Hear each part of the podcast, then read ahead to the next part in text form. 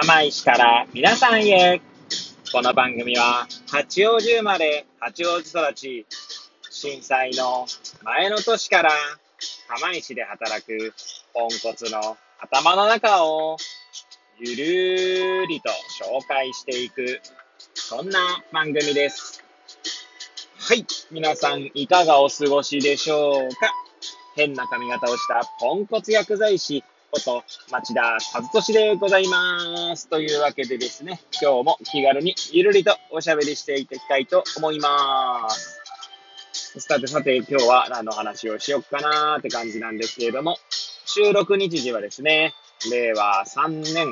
6月9日の水曜日、時刻は8時45分を回ったところでございます。いつものようにですね、この時間は職場に向かうですね、車の中で AirPods をつけてですね、運転しながらお届けしております。今日はですね、遅番出勤ではないんですけれども、というか、あの、なんだろい、いつもよりちょっと遅めなのは、患者さん宅にですね、ちょっとお薬をお届けしてから、はい、えー、これから向かうところですので、いつもよりちょっと遅めの配信、というか収録ですね、になっております。はい。で、えー、そうですね。いつものように何の話をしようか問題ですが、そうですね。いや、いつもですね、これ収録ボタンを押してからですね、あの、やべ、何の話しようかみたいな。で、その、ま、収録ボタンを押す前にはですね、ある程度この話しようかなとか思っているにもかかわらずですね、えー、忘れてしまうというか、なんかね、なんでしょうね。まあ、そんなポンコツっぷりを発揮しておりますけれども、そうですね、改めて、あの、大槌町立図書館でですね、まあ、ちょっとこう、前、最近、最近とかね、結構利用しているんですけれども、まあ、利用する中でですね、まあ、感じたことというか、なんか新たな発見というかですね、はい、をちょっとこう、語っていきたいと思います。はい。えー、また図書館の話かよとかって思う方はですね、いるかもしれませんが、もしよかったら最後までお聞きいただければ幸いでございます。はい。で、えー、か、えー、2週間に1回ですね、大槌町立図書館を私は利用しておりますし、えー、その間の週ですね、には釜石市立図書館、はい、を利用しております。はい。で、まあね、借りてる本に関して言えば、大槌町立図書館ではですね、まあ、ハードカバーの、まあ、分厚めの本ですね。まあ、300ページから400ページぐらいはある本。まあ、哲学とかね。まあ、人文科学系とでも言うでしょうかね。そういった本を一冊と、えー、あとは新書ですね。新書を一冊。あと、残りの3冊。あ、すいません。5冊借りてるんですけどもね。はい。残りの3冊は絵本もしくは雑誌などを借りるようにしております。はい。で、釜石市立図書館の方ではですね、結構最近、まあ、絵本とまでは言わないんですけど、児童書っていうんですかね。はい。え小学校とか向けの本とかを借りたりしてますね。それも5冊ですけどもね。はい。で、まあ、それはさておきなんですけど、まあ、大津町立図書館ね、もう何回利用しましたかね。結構利用したと思うんですけど、まあ、その中でですね、あのー今更なんですが、まあ、純新着図書みたいな、いうコーナーを見つけまして。というのもですね、たまたまこう、まあ、てかね、あれなんですよね、図書館行ってもですね、うちあの、こ、子供と行くものですから、3歳の娘とですね、まあ、1歳の息子は、まあ、あまり抱っこしたりとかね、あるいは、ベビーカー、とかなので、まあ、息子の方はそんなんでもないんですけど、まあ、機嫌が悪くなると大変かもしれませんが、まあ、上の子がですね、たくさん動き回るんですね。はい。図書館は静かにとかっていうのもね、わからないので、まあ、一応言いますけれども、はい、ちゃんと注意はしながらもですね、まあ、やっぱり嬉しいんでしょうね。まあ、はしゃいで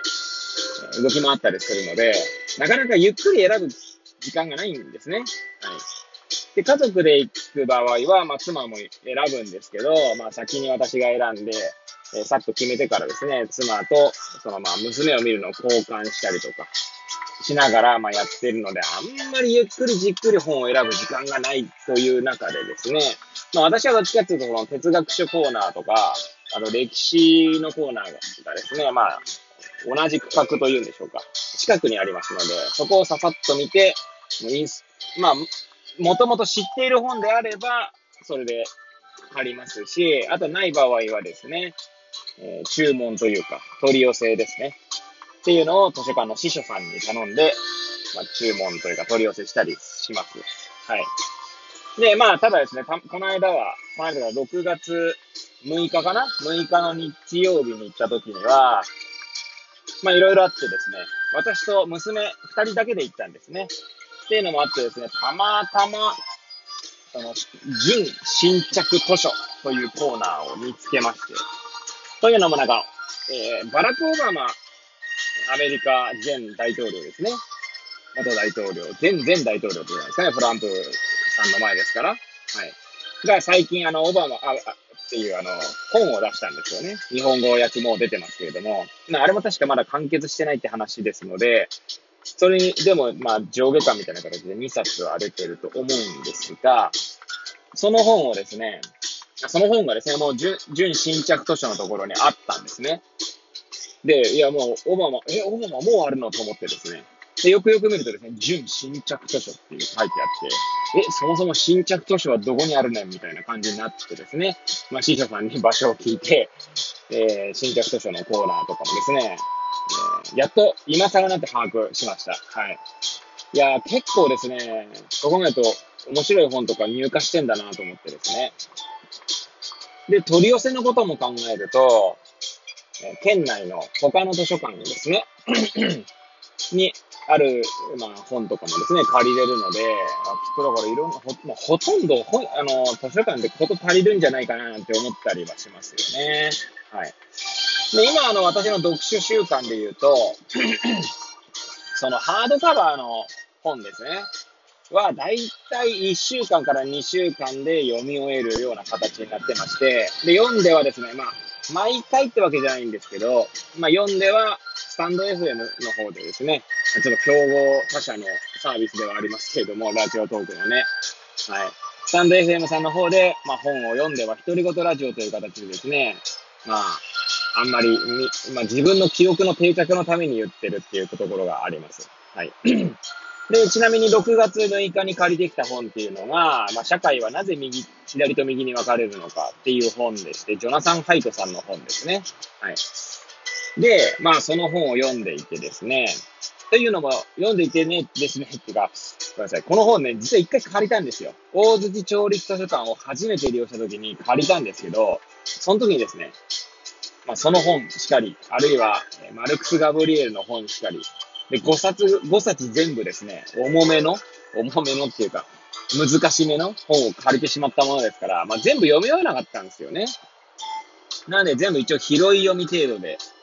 えー、になってしまったんですけど、ちなみにマルクス・ガブリエルの、えー、なんだっけ、世界はなぜ存在しないのかだったっけかな。確か、そんなタイトルだと思います。ちょっと忘れは、ど忘れしましたけど、それとかですね。あとは、ドーナツの穴を塞ぐにはじゃなくて、なんだっけな。えー、っと、大阪大学出版かなんかの本と、あと2冊忘れましたね。あと2冊は完全に多分、ジャケ狩りみたいなのをしたんだと思うので、えー、忘れてしまったんですが、はい。まあ、5冊借りてですね、まあ、全部拾い読みで終わったというとこもあってですね、ちょっと今、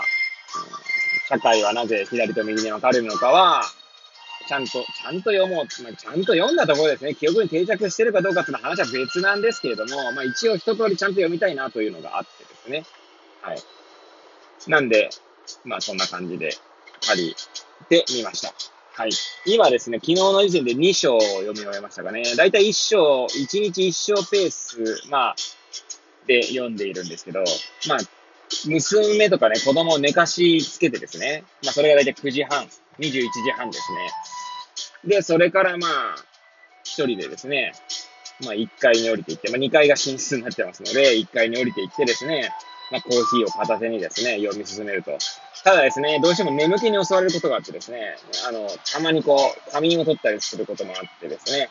まあ、あんまり進みが遅くあの遅いこともありますね。はい。まあ、ちなみに1章と2章を読んでですね、まあ、思うのは、いや、やっぱりこう、なんて言うんでしょうね。まあ、それこそジョナサン・ハイトさん自身も言ってたんですけど、昔は平和というのは、一つのイデオロギーかなんかにこうまとまって、まあ、全員が同じようなイデオロギーを持ってですね、そして全員が同じ方向を向くことが平和なのかと思っていたけれども、今では違うってことが確か、前書きかな初めにみたいなところに書いてあったんですね。で、それは、まあ、あの、ハイトさんの 専攻している道徳心理学というところとか、あと心理学でいうですね、えー、二重過程理論というところからですね、まあ、どうしても人はまあ、一つにまとまることはないというところを、まあ、辿ったんでしょうね。なので、ハイトさんのは今、まあ、いろんなイデオロギーがですね、まあ、いいバランスで保たれているのが平和だというところで定義しておりましたね。で、私もそれはですね、え、納得するところでありまして、まあ、特に今ですね、SNS とか、まあ、特に Twitter なんか、いろいろ、Twitter 見てるとすごいことになったりすることもありますが、何が、何がだって話ですけども、まあ、いろんな意見の人がいるわけですよ。はい。まあ、そんな中でですね、そんな一つのイデオロギーにまとまるなんてことはありえないな、なんていうのは肌感覚としてもあるので、まあ、そこは、まあ、まさにその通りだな。まあ、左と右ってだけじゃなくてですね、もう今は左と右っていう大きな国じゃなくて、もういろんな、もっと細かいことを言えばですね、まあ、たくさんのイデオロギーに囲まれている世の中なのかななんて思ったりもしました。はい。というわけでですね、まあこんな感じでですね、ぐだぐだと語ってまいりましたが、改めて大洲勝利図書館いいなと思った次第でございます。はい。えー、最後までお聴きいただき、ね、ほんと誠にありがとうございます。これを聞いていただいた皆さんが、より良い一日を過ごせますようにとお祈りさせていただいて、今日の放送を終了したいと思います。それではまた明日皆さんお会いしましょう。さようなら。